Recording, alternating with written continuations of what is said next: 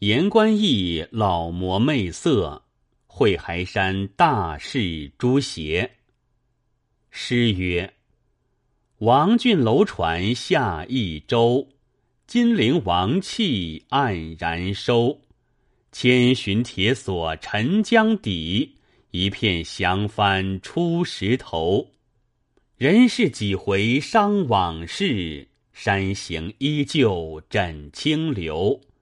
而今四海为家日，故垒萧萧芦荻秋。这八句诗，唐朝刘孟德所作，乃是金陵燕子矶怀古的。这个燕子矶在金陵西北，正是大江之滨。跨江而出，在江里看来，宛然是一只燕子扑在水面上，有头有翅。西贤好事者恐怕它飞去，满山多用铁锁锁着，就在这燕子巷上造着一个亭子，镇住它。登了此亭，江山多在眼前。风帆起于足下，最是金陵一个胜处，就在矶边，相隔一里多路，有个弘济寺。寺左转去，一派峭壁插在半空，就如石屏一般。壁近处，山崖回抱将来。当时寺僧于空处建个阁，半嵌石崖。半临江水，阁中供养观世音像，像照水中，毫发皆现，宛如水月之景，就名为观音阁。再久游观者，待无虚日，奔走既多，灵迹颇著，香火不绝。只是清净佛地做了吃酒的所在，未免作践。亦且这些游客随喜的多，布施的少，那个年深月久，没有钱粮休憩，日渐坍塌了些。一日，有个徽商某亳州矶下，随步到弘济寺游玩，寺僧出来迎接着。问了姓名，邀请吃茶。茶罢，四僧问道：“客官何来？今往何处？”徽商答道：“在扬州过江来，带些本钱，要进京城小铺中去。天色将晚，在此泊着，上来耍耍。”四僧道：“此处走去。”就是外罗城观音门了，进城只有二十里，客官何不搬了行李，到小房宿歇了？明日一间行李，脚踏实地，绝早到了。若在船中，还要过龙江关盘宴，许多耽搁。又且晚间此处机边风浪最大，是歇船不得的。徽商见说的有理，果然走到船边，把船打发去了，搬了行李，径到僧房中来，安顿了。四僧就陪着登阁上观看。徽商看见阁已颓坏，问道：“如此好风景，如何此阁颓坏至此？”四僧道。此间来往的尽多，却多是游耍的，并无一个施舍财主。此僧又贫，修理不起，所以如此。徽商道：游耍的人毕竟有大手段的在内，难道不布施些？四僧道：多少王孙公子，只是带了娼妓来吃酒作乐。那些人身上便肯洒漫，佛天面上却不照顾。还有豪奴狠仆，家主既去，剩下酒肴，他就毁门拆窗，将来烫酒煮饭，只是作践，怎不颓坏？徽商叹息不已。四僧便道：“朝奉若肯喜舍时，小僧便休憩起来，不难。”徽商道：“我昨日与伙计算账，我多出三十两一项银子来，我就舍在此处，修好了阁。一来也是佛天面上，二来也在此间留个名。”四僧大喜，称谢。下了阁，到寺中来。原来徽州人心性俭色，却肯好胜喜名，又崇信佛事。见了这个万人往来去处，只要传开去，说观音阁是某人独自修好了，他心上便快活，所以一口许了三十两。走到房中。解开行囊，取出三十两一包，交付与四僧。不想四僧一手接银，一眼瞟去，看见余银甚多，就上了心。一面吩咐行童整备夜饭款待，着他奉承，殷勤相劝，把徽商灌得酩酊大醉。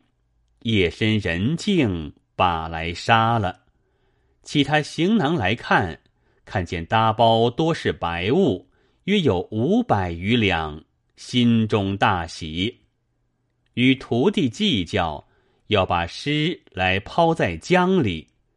徒弟道：“此时山门已锁，需要住持师傅处取钥匙，盘问起来遮掩不得，不但做出事来，且要分了东西去。”四僧道：“这等如何处置？”徒弟道：“酒房中有个大瓮，莫若全把来断碎了，入在瓮中。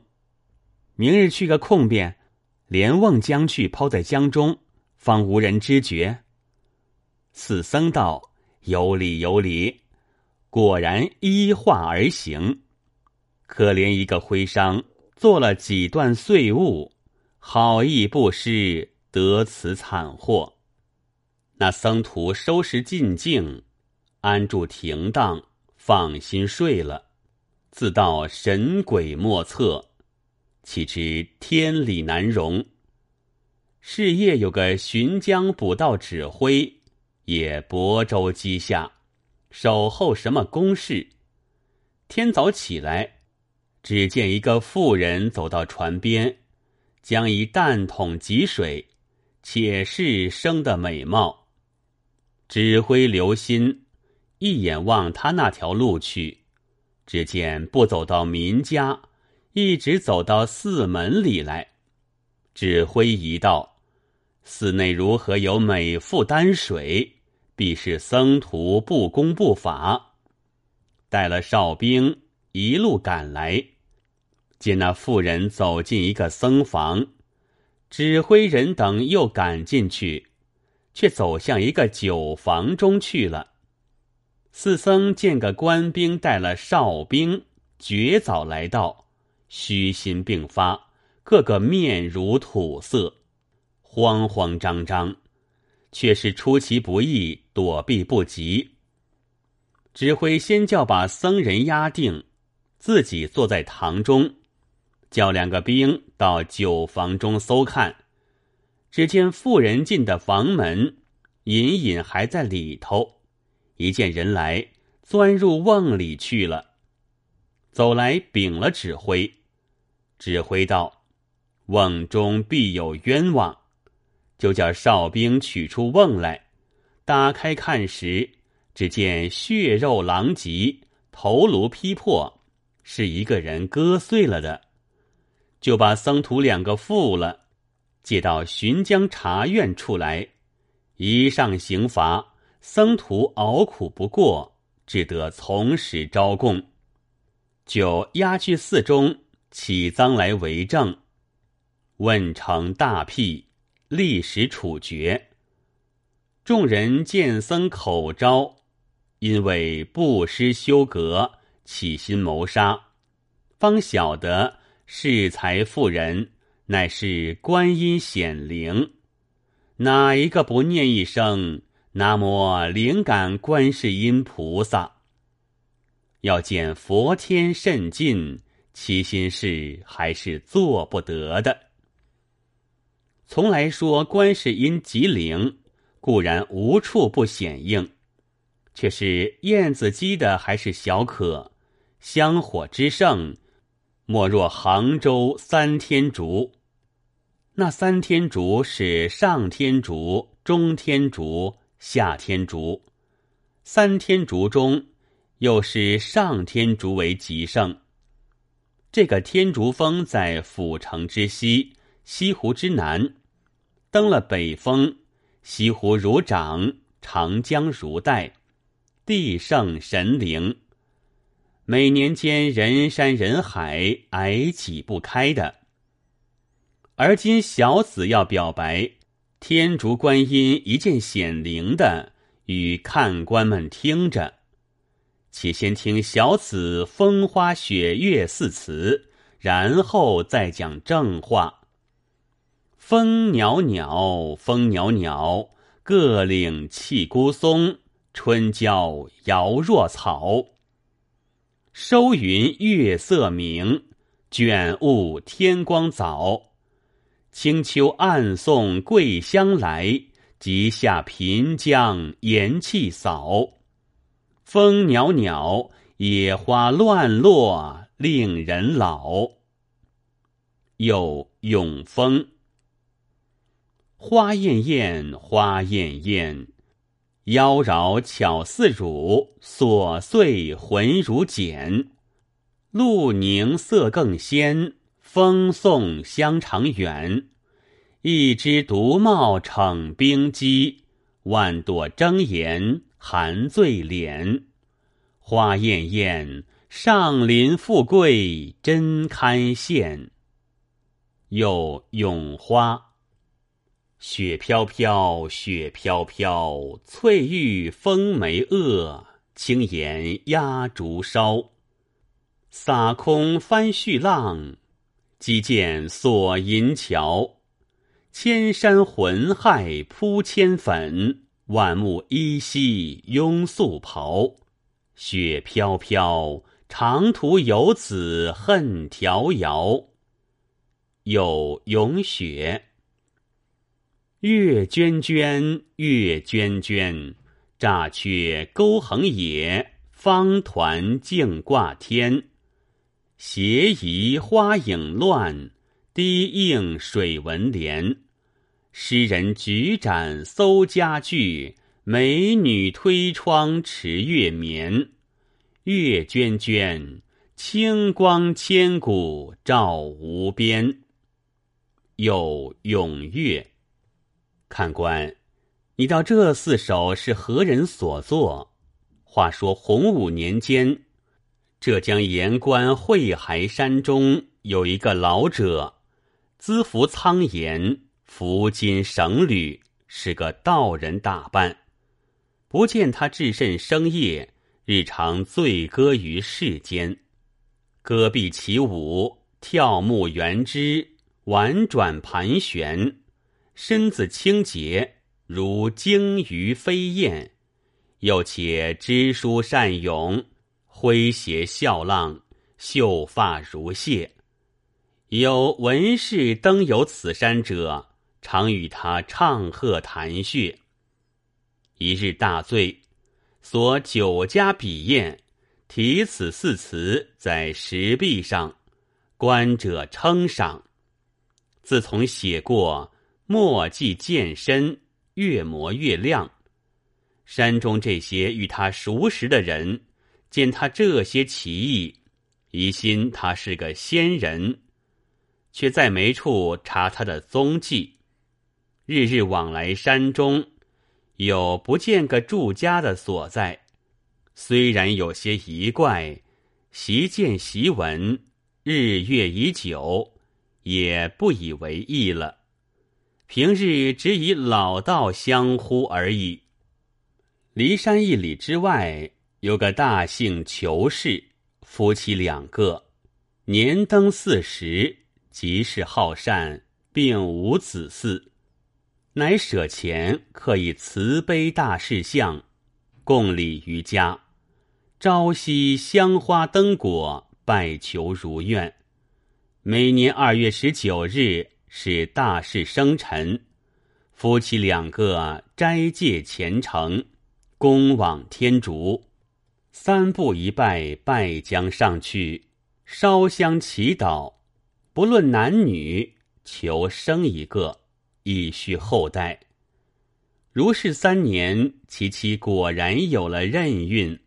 十月期满，晚间生下一个女孩，夫妻两个欢喜无限，取名夜珠。因是夜里生人，取掌上珠之意。又是夜明珠宝贝一般，年复一年，看看长成，端慧多能，工容兼妙，父母爱惜他，真个如玉似珠。疏忽已是十九岁，父母俱是六十以上了，尚未许聘人家。你到老来子做父母的，巴不得他早成配偶。奉事暮年，怎的二八当年多过了，还未嫁人？只因叶珠是这样大姓的爱女，又且生得美貌伶俐，夫妻两个做了一个大指望，倒是必要拣个实权、毫无嫌比的女婿来嫁他。当他名成利岁，老夫妇靠他终身。一且只要入赘的，不肯嫁出的，左近人家有几家来说的，两个老人家嫌好道歉，便有数家相意的，又要娶去不肯入赘。有女婿人物好、学问高的，家世又或者淡薄些；有人家资财多、门户高的女婿。又或者愚蠢些，所以高不凑，低不就。那些做媒的，见这两个老人家难理会，也有好些不耐烦，所以亲事越迟了，却把裘家女子美貌，则婿难为人世之名，远近都传播开来。谁知其间动了一个人的火，看官。你道这个人是哪个？敢是石崇之父要买绿珠的？敢是相如之才要挑文君的？敢是潘安之貌要引那治国妇女的？看官，若如此，这多是应的想着的了。说来一场好笑，原来是周时吕望要寻个钓鱼的对手。汉室浮生要取个共讲书的配头。